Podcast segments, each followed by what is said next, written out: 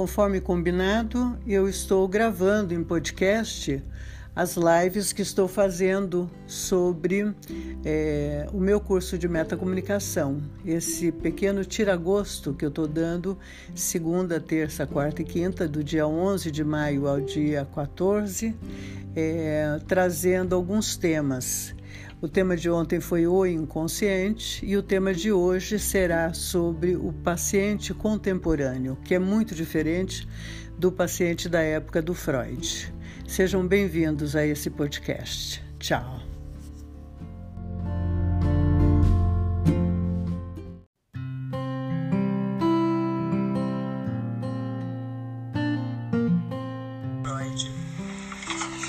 Acho que é importante nós salientarmos o seguinte: é, eu quero primeiro introduzir a ideia do hold, do Winnicott. Hold, o que, que vem a ser? Sabe quando você passa para aquela mãezinha que ela está ela tá é, fazendo aleitamento com o seu bebezinho? Normalmente ela põe um, um, uma fraldinha para que não se vejam o processo de amamentação e você olha para o rosto dessa mãe, ela está embevecida, ela está num tipo de um paraíso. De vez em quando ela ajuda a mamada para o bebê, eles se olham, ela está toda para ele. É um momento de extremo prazer numa relação, é, numa díade. É, nós chamamos de uma fase do narcisismo, mas um narcisismo muito benéfico, muito necessário, do aleitamento e do disso que o Winnicott vai chamar de holding. É muito fundamental o holding na vida do bebezinho. Esse tempo em que a mãe é, amamenta, mesmo que seja com mamadeira, que não seja o seio dela, porque por algum motivo ela não possa mas que ela esteja ali numa relação da díade, da, do contato absoluto com o seu bebê, em que não haja interferência nenhuma externa, nem de celular, nem de televisão, nem do entorno, em que ela está numa bolha do holding. Isso é saúde psíquica, isso é, é elementos de força emocional para o desenvolvimento dessa pessoinha que um dia será um, um adulto, ok?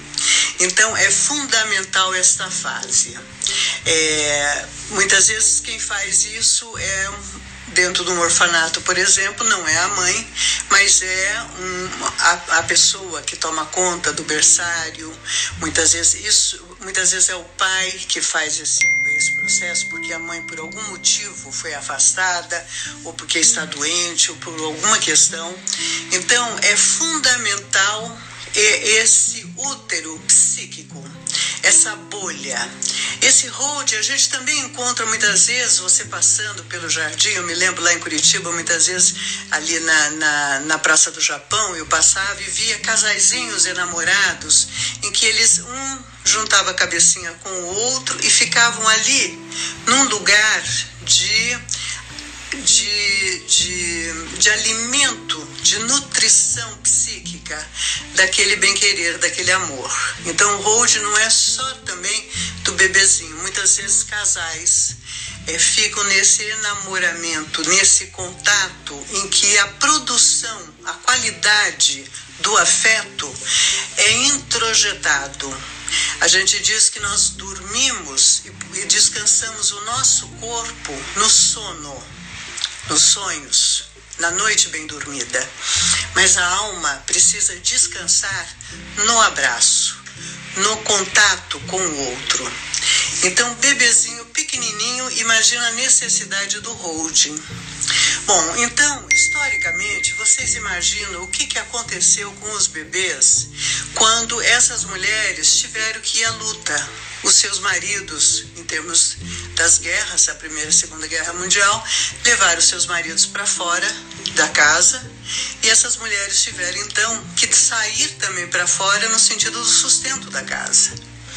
Então, esses bebezinhos ficaram muitas vezes entregues para babás, entregues para sogra, para pessoas que ajudaram no entorno, que podem ter feito um hold muito bem feito sim, mas é evidente que o ideal é que esse bebê que ficou dentro desse útero por nove meses completo possa receber o hold dessa mesma mulher. Mas nem sempre foi possível a partir do momento que nós mulheres tivemos que ir à luta financeira, essa transformação da família nuclear, dessa mudança da família. Muito bem, alguns bebezinhos mostram, denunciam a falta de holding quando eles à noite não dormem ou têm uma dificuldade enorme de conciliar de apaziguar a almazinha deles, que está o aparelho psíquico, né, que também chamamos pelo nome de alma, o aparelho psíquico está incipiente, nascedouro, e ele precisa do da linguagem própria do bebê, que é aquele tati-bitate, aquele falar meu bebezinho, meu amorzinho, aquela forminha de penetrando no bebê que é, eu vejo algumas pessoas tratando seus bebês falando como se fala com, com um adulto, com uma criança. Não. O bebê tem uma linguagem que ele precisa ser penetrada nessa forma de acalanto, essa forma é, de ternura, de se aproximando dele. Por quê? Ele nasceu no mundo e está completamente psicamente desamparado. Ele nasceu num mundo selvagem que hoje não temos mais o predador diretamente na floresta nos atacando, mas nem sempre o nosso ambiente de casa é muito favorável. Muitas vezes temos altas tempestades dentro da própria casa. Então, esse ambiente difícil, ele vai se acalmar no colo, no abraço, no holding e numa linguagem que penetra até ele. Muito bem. Muitas vezes essa mulher, essa mãe passou o dia inteiro trabalhando. À noite ela chega, ela precisa dormir porque no outro dia ela vai trabalhar. Ela está em ansiedade para estar tá descansada e o bebê não dorme porque não está encontrando essa paz dentro dele. Ele não tem o conforto, ele não teve o acalanto ou ele sentiu falta daquele cheiro, daquele colo, daquela presença o dia inteiro. Então ele está agitado, ele está em angústia, ele está, nós chamamos, em queda psíquica. Ele não tem um amparo, um, o, o lugar para ele se apoiar na sua psique. Porque não é só o corpo que nós parimos, nós mulheres. Nós parimos o corpo e, depois nascido o corpo, o psiquismo é, é, esse lugar é um lugar muito é, extraordinário para pensarmos, porque ele é subjetivo. Você não sabe disso. Mas o seu afeto, o seu cuidado, o seu tati-bitate, essa formazinha de falar com o seu bebê, ele é fundamental para o bebê se ancorar. Então, muitas vezes, essa mulher que trabalhou o dia todo, que precisa dormir sim, principalmente se ela estiver criando esse bebê sozinha, é, ela, ela quer dormir e o bebê não dorme. Então, você imagina o nível de conflitos e o nível de. É, do que é possível ser feito para esse bebê se desenvolver saudavelmente em termos de aparelho mental. Eu estou falando então de uma teoria do Winnicott, estou falando de, uma, de, um, de um mecanismo muito é, saudável que se chama holding, ou seja, aquele enamoramento, aquela bolha que o bebê deve ficar com a mamãe, ou o hold também dos enamorados, né, que é alimento para a alma. É, porque isso nos traz uma clínica de hoje totalmente diferenciada da clínica do Freud. A clínica do Freud, de 100 anos atrás, anterior às guerras, era uma clínica que as mulheres ficavam em casa, as mulheres não saíam a, a, a, para o trabalho. Elas criavam os seus bebês, as suas crias, completamente voltada para as tarefas domésticas. É, eu não estou com isso fazendo uma apologia que a mulher não possa trabalhar, nem fazendo uma apologia de que aqueles tempos eram os melhores. A vida, ela é sábia e ela nos conduz a todos numa marcha própria.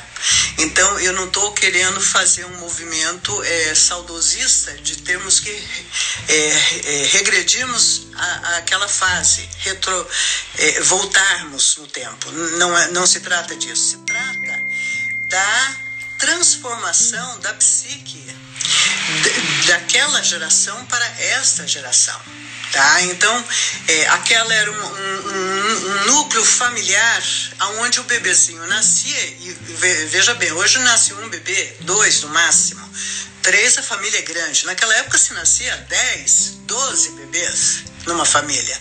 Então você tem ali a qualidade dada para uma mãe que está disponível a você, mas você tem uma mãe, depois do quarto, quinto filho, enlouquecida com a quantidade de crianças numa casa. Então você vai ter sempre, se tampa a cabeça e se descobre o pé, sempre você vai ter as questões positivas de uma geração e as questões negativas concomitantes. Tanto é que muitos de nós ainda temos é, lugares psíquicos de uma família do patriarca dessa época é, que também nos afetou profundamente, como o excesso de severidade, o excesso de autoritarismo.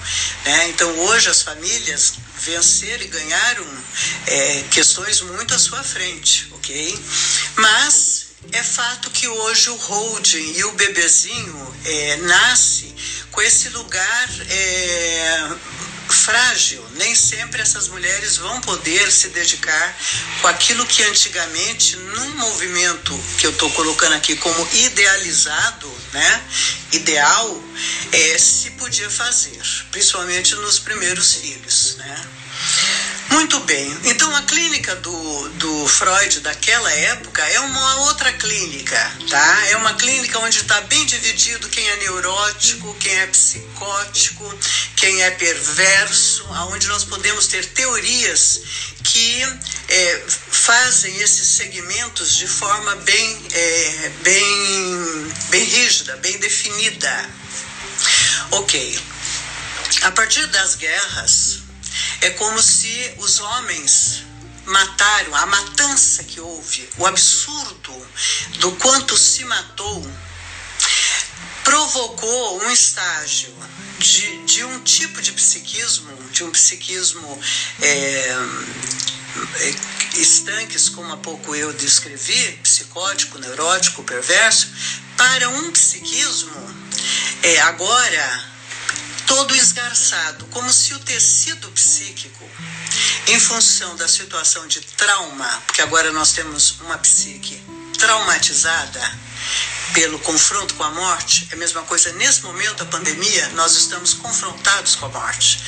Nós estamos paralisados, porque o trauma nos paralisa, ou nos deixa, ou negamos, ou ficamos fóbicos e paranoicos, ou paralisamos simplesmente não vamos nem para frente nem para trás.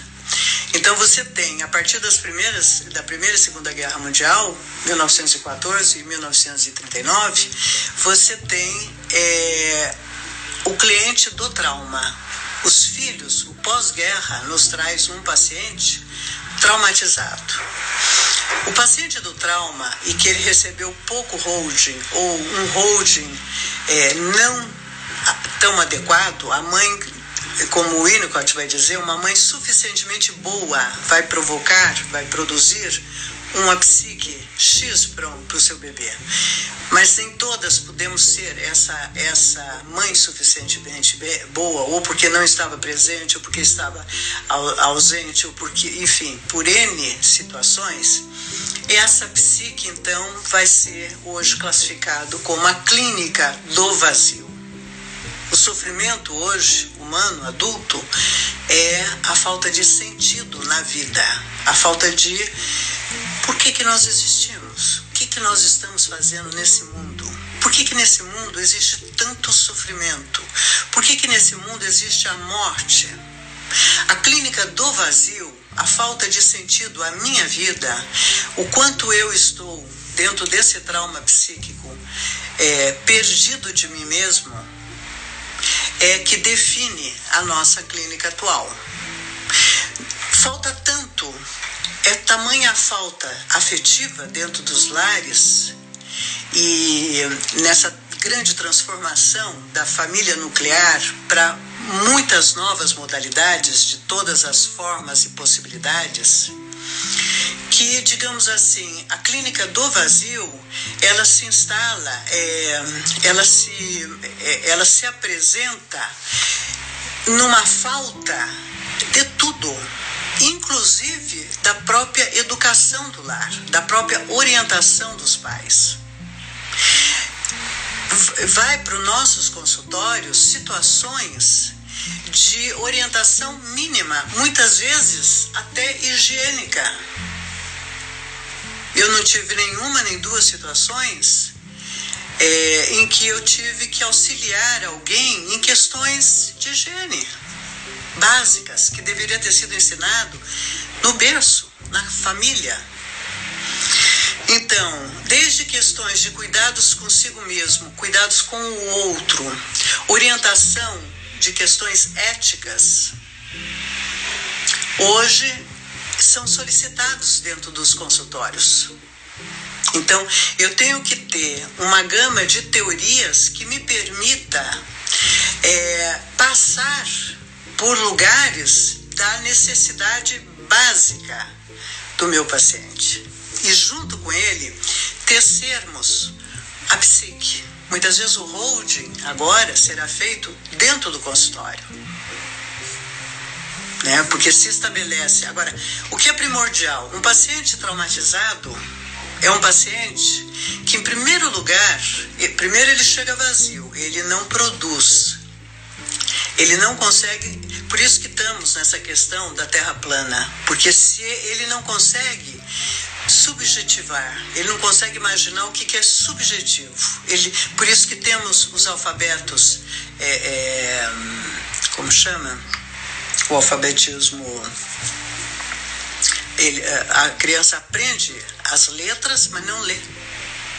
Funcional, analfabetismo funcional. Por quê? Porque ele só sabe o concreto. Ele não ficou naquele enamoramento, naquela bolha do holding.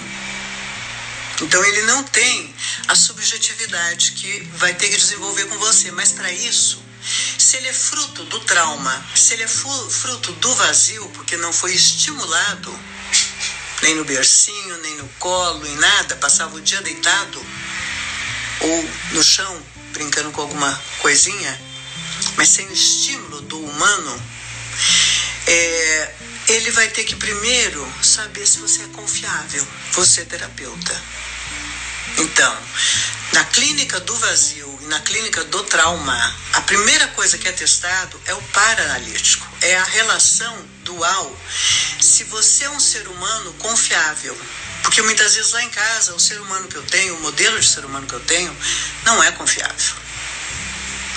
Trai o pai, ou o pai trai a mãe, é, fazem. É, passam a perna no vizinho, ou, é, enfim, fazem movimentos em que o ser humano que eu tô nesse mundo, eu não tenho é, admiração.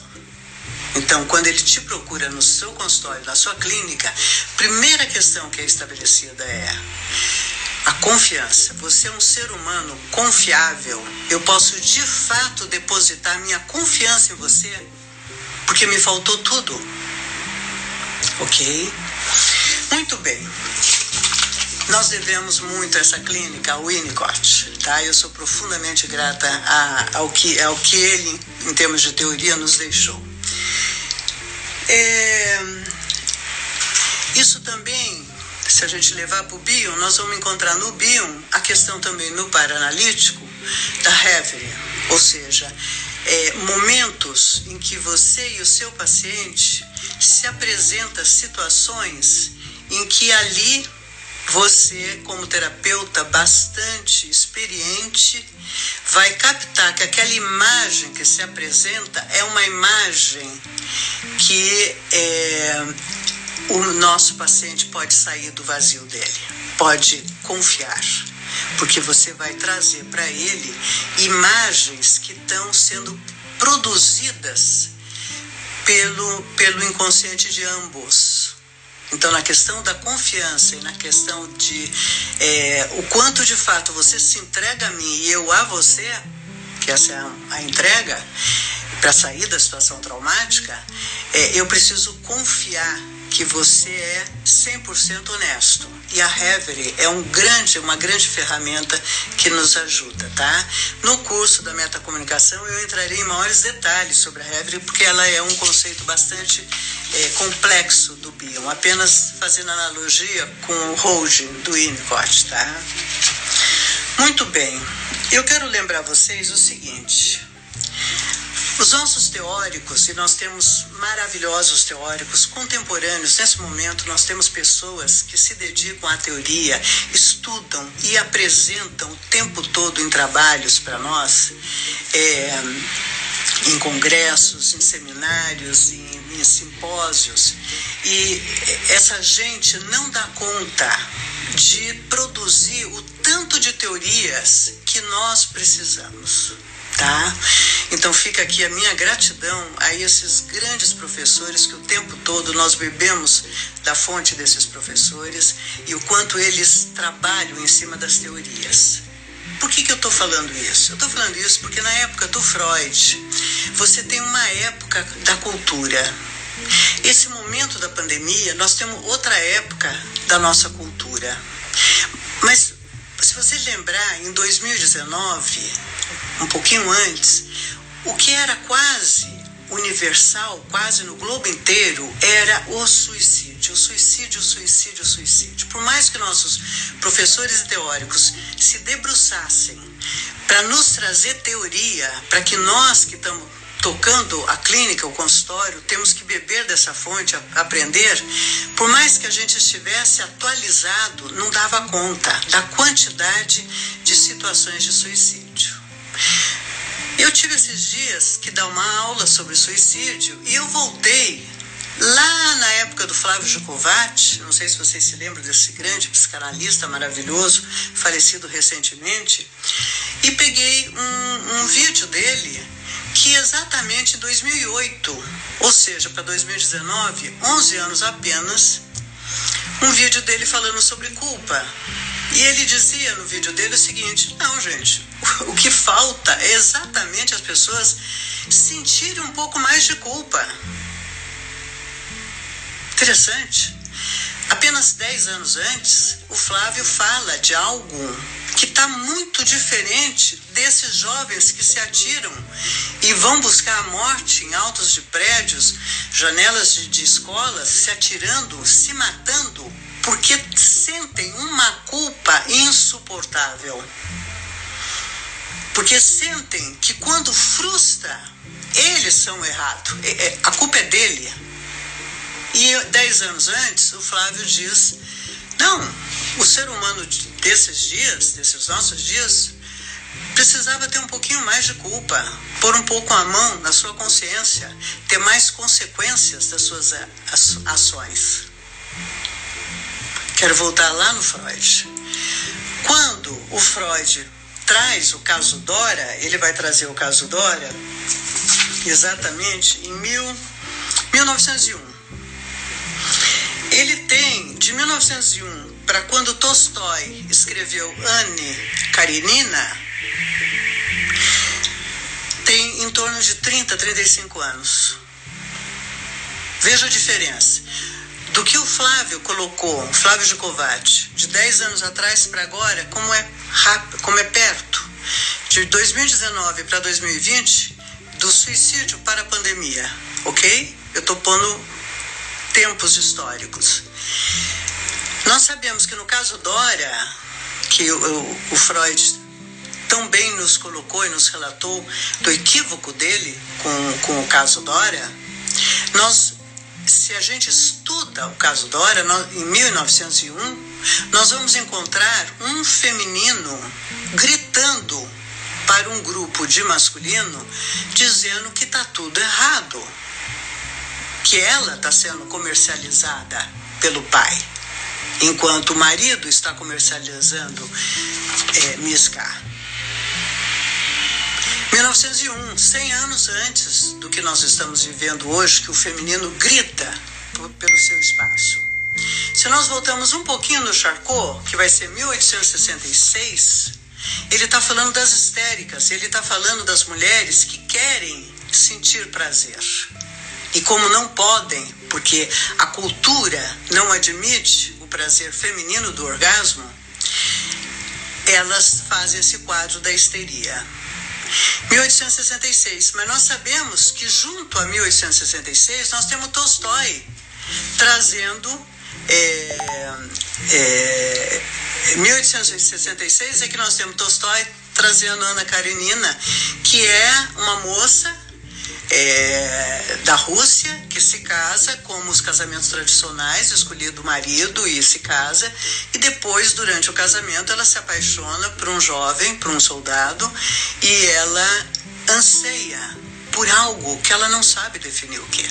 Termina em tragédia, porque é uma ousadia uma mulher querer ter vida amorosa e orgasmo e vida.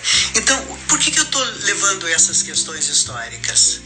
Para dizer que o paciente de hoje ele está o tempo todo em mutação. Só que se antes, na época do Freud, de Tolstói, Ana Karenina, com Charcot até 1900, o Freud leva-se 30 anos para uma questão do feminino, nós hoje é numa velocidade enorme, a ponto de os nossos professores não terem tempo de tecer o corpo teórico de tanta mutação e transformação.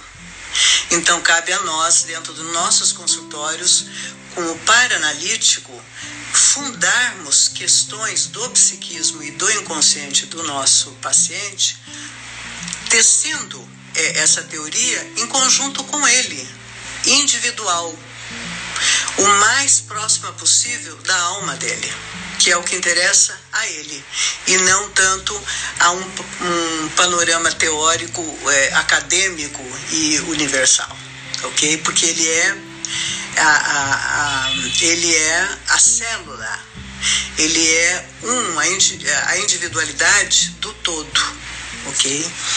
Eu creio que o que eu havia separado para vocês indo da literatura até os dias de hoje, podendo falar do holding e da clínica do vazio, da rapidez do, do mundo de hoje, a aceleração que estamos, não só na aceleração é, de questões teóricas, quanto de ritmo de vida, quanto a aceleração de problemáticas psíquicas. Estamos em plena mutação a, a mil por hora é força de expressão, não sabemos a, a que velocidade estamos. Era isso que eu tinha para falar hoje. É, fica então agora a, as questões, eu não pude ver aqui as questões que foram passando, que fiquei concentrada na minha fala. E então eu gostaria de saber em que, que vocês, desse aspecto que eu abordei, e, é, que, que questões que vocês gostariam que eu ampliasse ou expandisse um pouco. Ok, deixa eu ver aqui.